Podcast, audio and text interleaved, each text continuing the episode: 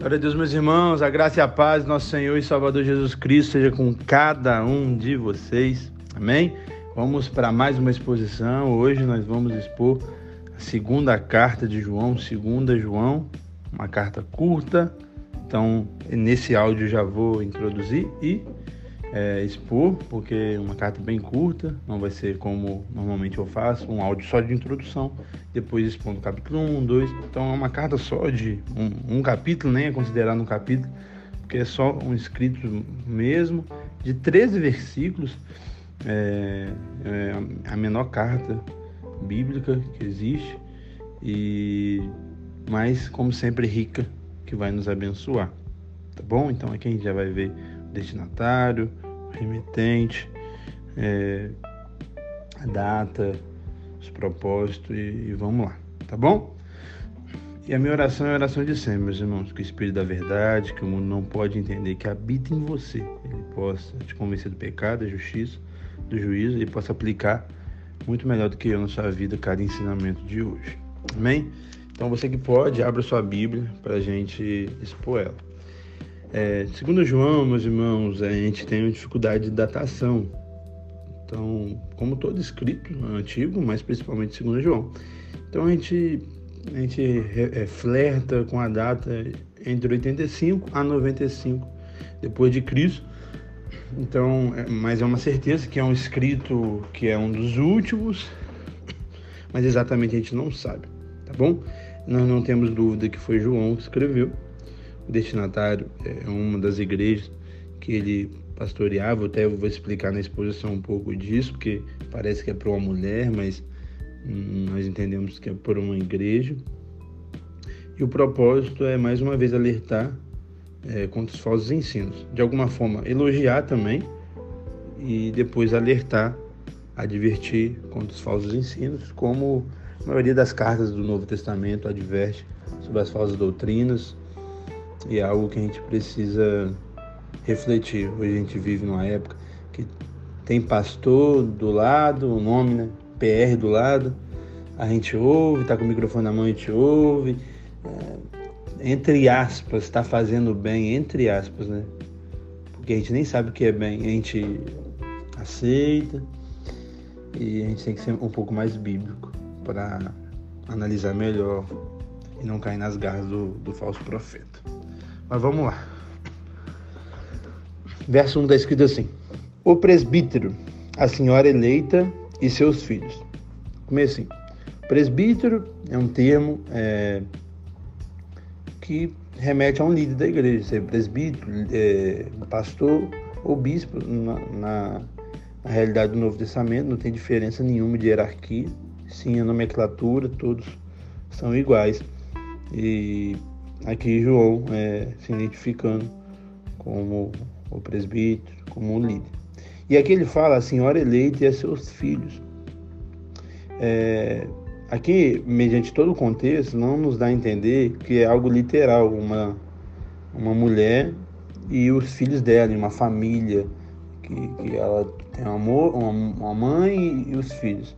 E sim uma igreja. Então, a senhora eleita seria a igreja e seus filhos, os membros dessa igreja. E aí ele continua: a quem eu amo na verdade.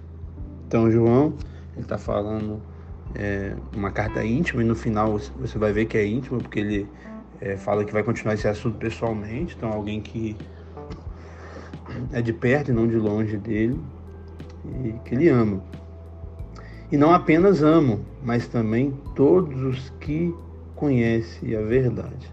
A verdade aqui, João destaca muito, é, muitas vezes nessa carta, em todos os seus escritos, né, que é a palavra do Senhor. Ele que escreve: Conhecereis a verdade, a verdade vos libertará. É, a verdade é algo que João sempre ensinava e eu e você precisamos dela, que é a verdade da palavra do Senhor. Então, é, todas as pessoas ali, todos os cristãos, vamos dizer assim, que amam a palavra, amava também essa igreja. E aí, verso 2: Por causa da verdade que permanece em nós, e estará conosco para sempre. Então, ele está falando aqui que uma igreja deve é, conhecer a verdade. Então a igreja é conhecida, a, a verdade é conhecida por eles. A verdade está presente no meio deles. Porque isso que é uma igreja verdadeira. Uma igreja verdadeira tem a verdade, uma igreja falsa tem a mentira. Isso é coisa básica, né? Mas a gente tem que refletir o que é verdade e o que é mentira. Então, eles amam porque eles é, permanecem na verdade. É isso que traz alegria no nosso coração. É uma igreja permanecer nos ensinos bíblicos, nos ensinos de Cristo. E aí o 3, ele diz assim: a graça, a misericórdia e a paz da parte de Deus Pai e de Jesus Cristo, seu Filho, estarão convosco em verdade e em amor. Muita informação aqui. Graça, como já expliquei, mas repito, é, significa favor imerecido. É você receber o que você não merece. Misericórdia é o contrário.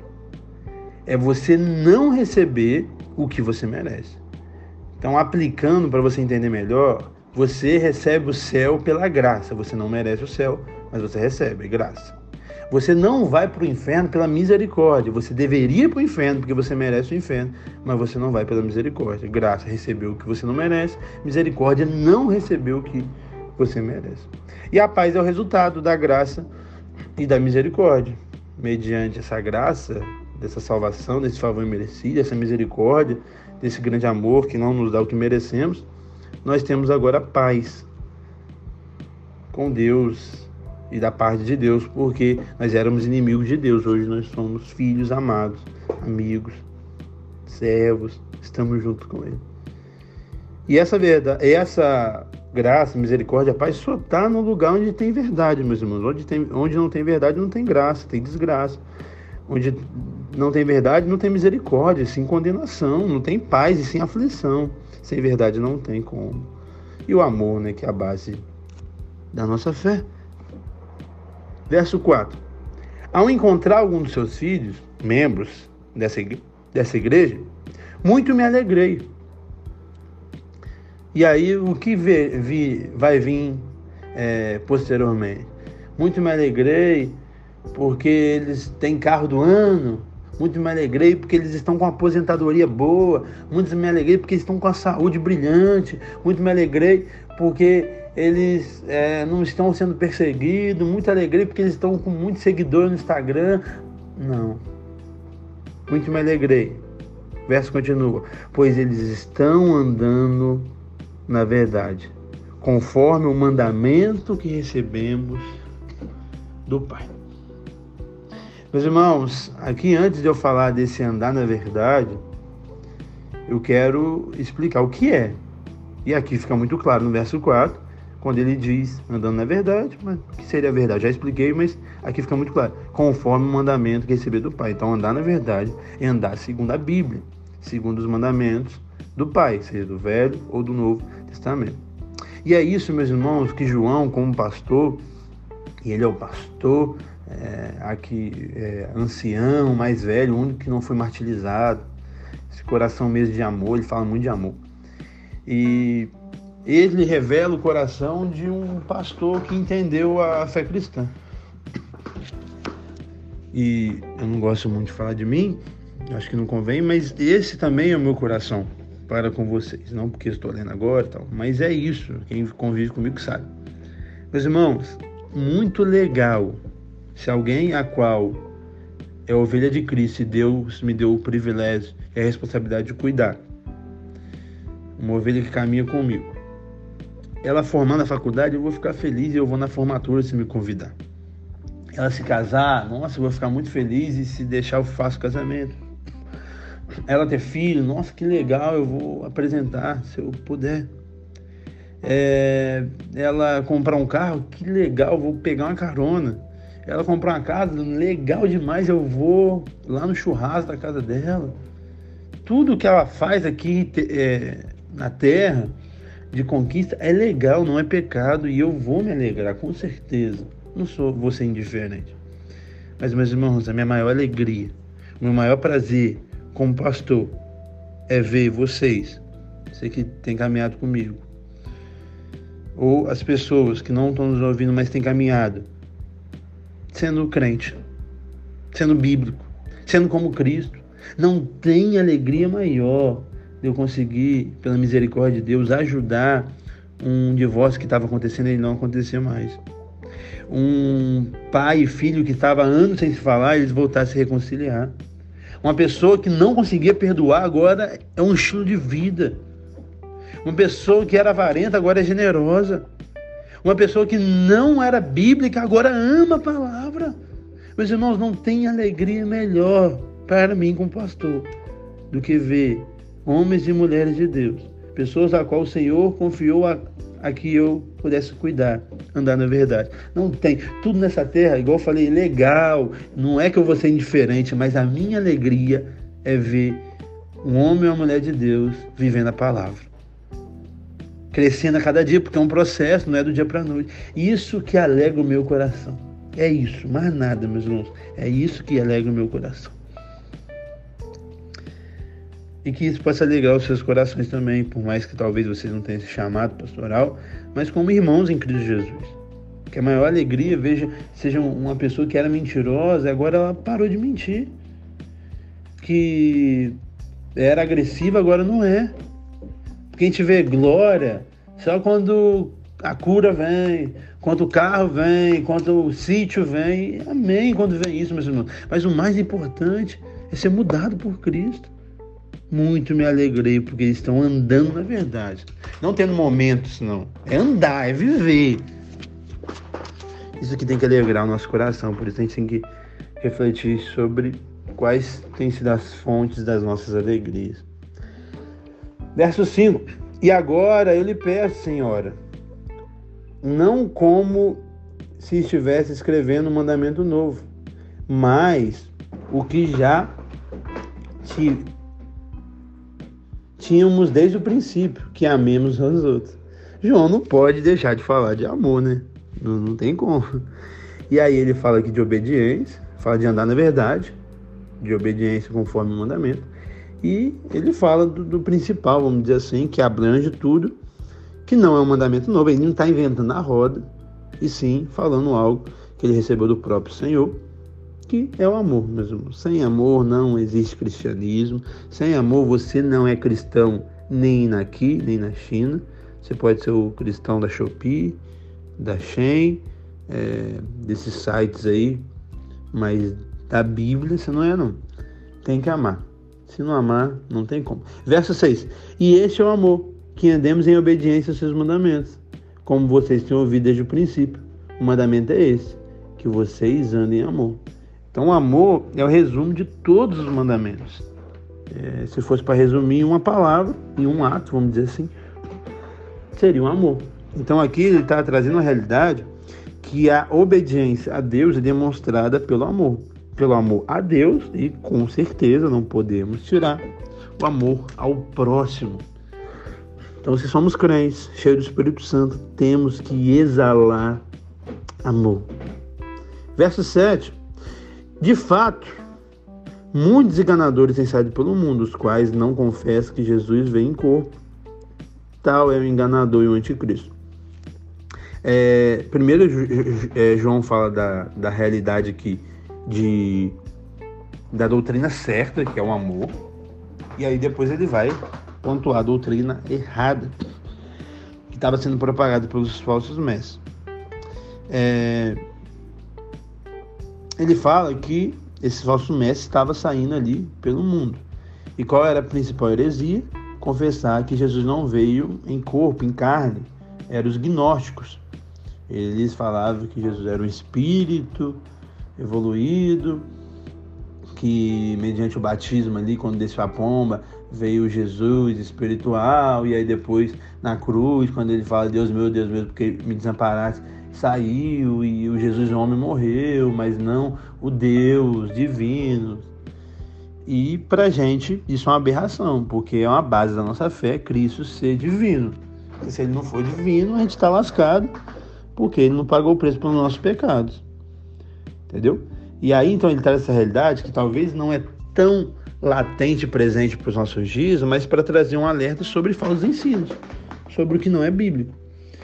Então, é, a característica de um falso mestre é alguém que é enganador. Então, não é explícito, meus irmãos. É infiltrado, é palatável, é gostoso para o paladar, entendeu? Não é escarado.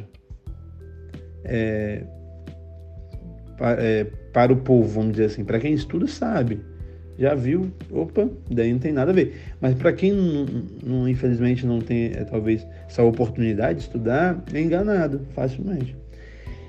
E aí o verso 8 ele diz assim: Tenham cuidado para que vocês não destruam o fruto do vosso trabalho, antes sejam recompensados plenamente.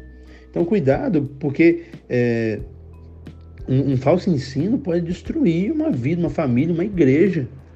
O liberalismo entrou em universidades e, consequentemente, em igreja e tem destruído.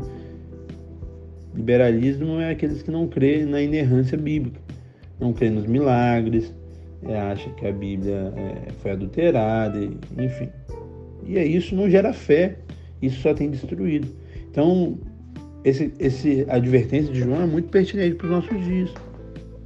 Porque um falso ensino mesmo destrói muito mais do que falsas religiões que vocês tanto ficam degladiando, falando que o cristianismo é contra é, aquilo lá, naquele movimento X. Meus irmãos, isso pouco me importa, eu não estou nem aí que as outras religiões faz, respeito, não concordo, é claro, acho que eles estão errados, enganados, Satanás está lá porque ele é o pai da mentira, mas para mim é indiferente principal arma, principal investimento de Satanás é dentro da igreja. Ele vai enganar muito mais quando, micro, quando um pastor está com o microfone na mão, ensinando coisas erradas do que outras religiões. Vocês estão pulando, rodando, tá falando, fazendo isso, matando. Nossa, é, é falso. Isso aí 90% dos crentes já sabem. Mas agora quando o pastor pega o microfone na mão e fala coisas erradas, aí engana a maioria de vocês. Por isso eu não tenho dificuldade nenhuma com outras religiões, não fico criando essa guerra santa que muitos de vocês criam. Respeito, não concordo, repito. Acho que estão no erro sim, oro pela conversão deles, prego para eles, amo a eles.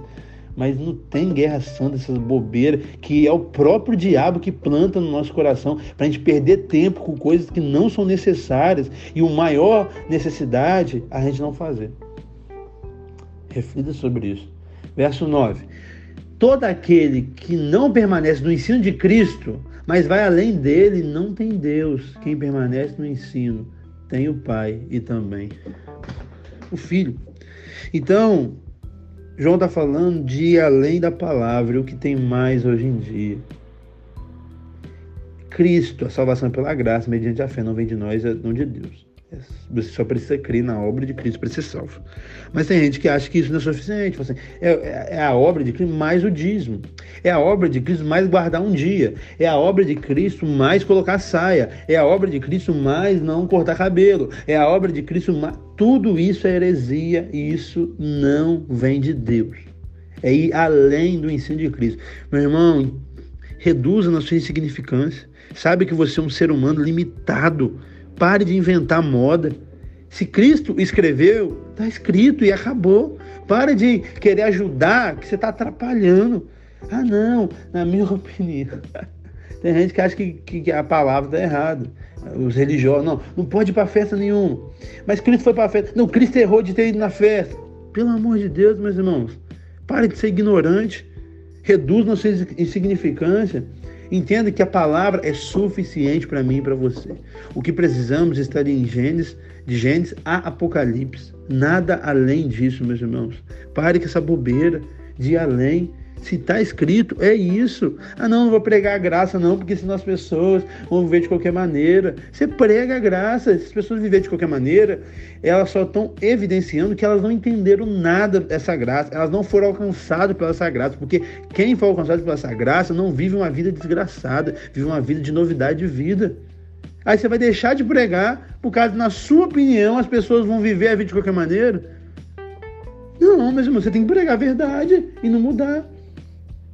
Então, todo aquele que vai além do ensino de Cristo, seja retirando ou adicionando, você e eu temos que fechar nosso coração e não ouvir, e não compactuar.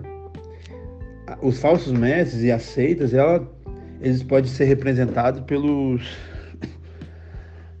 Como que diz? É, as questões da, das operações matemáticas. Adição, suplica, é, adição, é, divisão, multiplicação e subtração. Adição porque eles adicionam coisas a Cristo. Então, é coisas que, que, que não estão na Bíblia, eles inventam. Ah, recebi a revelação hoje. Ah, é, é, o livro da Bíblia, mas esse livro aqui meu, do Jean, porque o Jean é um profeta, né? Então, aí é, é, é sempre mais, sempre tem mais alguma coisa. Cristo não é suficiente. Outros diminui, subtração. É, isso daqui está escrito claro. Não, mas não é assim. Era porque era naquele tempo lá. E agora pode divorciar quantas vezes você quiser, pode casar com o cachorro, pode fazer o que você quiser. Então, diminui. Falsos ensinos e seitos. Multiplica. Algo que, que a Bíblia é, fala que é claro e eles aumentam. Não, não é, é 10% não. É, é 30% agora. Então, eles vão multiplicando e a divisão que é eles falam que eles só têm a verdade, só na igreja deles é salvação, que todo mundo está errado, enfim. Então é isso mesmo. Pode falar, meus lindos, ah, minhas ovelhas, pode ter a voz doce, pode ter a voz doce, mas se ensina errado, deve ser rejeitado por mim e por você. Isso é muito claro nas Sagradas Escrituras. Quem vai além do ensino de Cristo ele não tem o pai e também não tem o filho. Ponto. Ah, mas faz um trabalho social. Várias religiões que nós julgamos ser erradas fazem trabalhos sociais brilhantes, meus irmãos, porque eles acham que mediante o trabalho social que eles vão ser salvos. Por isso que eles fazem esse trabalho brilhante. Eu nem vou citar aqui. Então, não é porque um pastor que é um herege ou uma falsa igreja que se diz evangélico, que é uma seita, faz um trabalho social, que isso é aprovação, meus irmãos. Tem nada a ver uma coisa com a outra. Deus, pela sua misericórdia, usou Satanás, uma manifestação demoníaca, para minha conversão. Eu não acreditava em nada, eu era cético, ateu, achava que tudo era mentira. E mediante uma possessão demoníaca na minha família, eu vi que aquilo ali não poderia ser mentira, porque a pessoa não ia brincar com isso e ia mentir. E mediante um pastor sendo usado por Deus, no nome de Jesus, expulsando aquilo, minhas escamas caíram, foi o impacto que eu tive, eu me converti. Claro que teve pregações antes, que teve orações da minha mãe, show de bola. Mas o, meu caminho de Damasco, o meu encontro e meu é, divisor de água na minha vida foi uma possessão demoníaca. E isso serviu para minha conversão. Então o, dia, o diabo então agora é bênção, é de Deus. Porque de alguma forma, pela soberania de Deus e misericórdia de Deus, Deus usou algo que seria uma maldição para minha família, uma maldição para minha mãe, que era uma crente, uma vergonha. Ele transformou esse bênção. Então, Satanás agora é top, porque foi usado para os pastores se converter. Claro que não, gente. Claro que não. Por mais que dentro dessa seita as pessoas se convertem pela misericórdia de Deus, por mais que, é, pela misericórdia de Deus, Deus ainda atrai pessoas mediante falsos profetas, não está validando falsos profetas ou seitas. É, o que é errado biblicamente é errado. Então pare de usar esses argumentos. Ah, não, porque faz um trabalho social. Ah, não, porque muitas pessoas, eu mesmo vim a Cristo por causa de, dessa pessoa que fala meu lindo, mas agora eu vi que ele está errado, mas ele é, não é bênção, não é. Porque por mais que, pela misericórdia de Deus, alguns são alcançados, a maioria são enganados. E, e, o pior de tudo, só os profetas, é que eles estão amassageando pessoas que estão indo para o inferno. Eles não pregam a verdade, eles não confrontam o pecado. Eles ficam açucarando o evangelho, falando que você quer ouvir só para pegar sua visualização, sua curtida, seu inscrito no canal, seu dinheiro nos ingressos é, abusivos que eles cobram para fazer os shows deles, que nem é pregação. E aí a gente tem que aceitar, claro que não, a Bíblia é enfática contra isso. Pare de ser bobo, meus irmãos, e cresça para a vida. Pode falar doce, mas se é herético, sai. E olha o que o verso 10 diz: Se alguém chegar a vocês e não trouxesse ensino, e qual é esse ensino? De Cristo, não receba em casa, nem o saudem. Aqui, meus irmãos, não está falando de casa a casa. Aqui está falando da igreja, porque a igreja se reunia na casa, não tinha os templos como a gente tem hoje. Então, a gente não pode dar um microfone para um falso mestre. Infelizmente acontece isso. Tem na nossa igreja aqui. Que eu não consigo entender, mas é só Deus para ter misericórdia. Mas aqui é muito enfático. Não dá o microfone, não dá oportunidade para falso mestre. Esse falso mestre precisa da nossa oração e da nossa pregação para ele se converter e parar desse, desse lugar.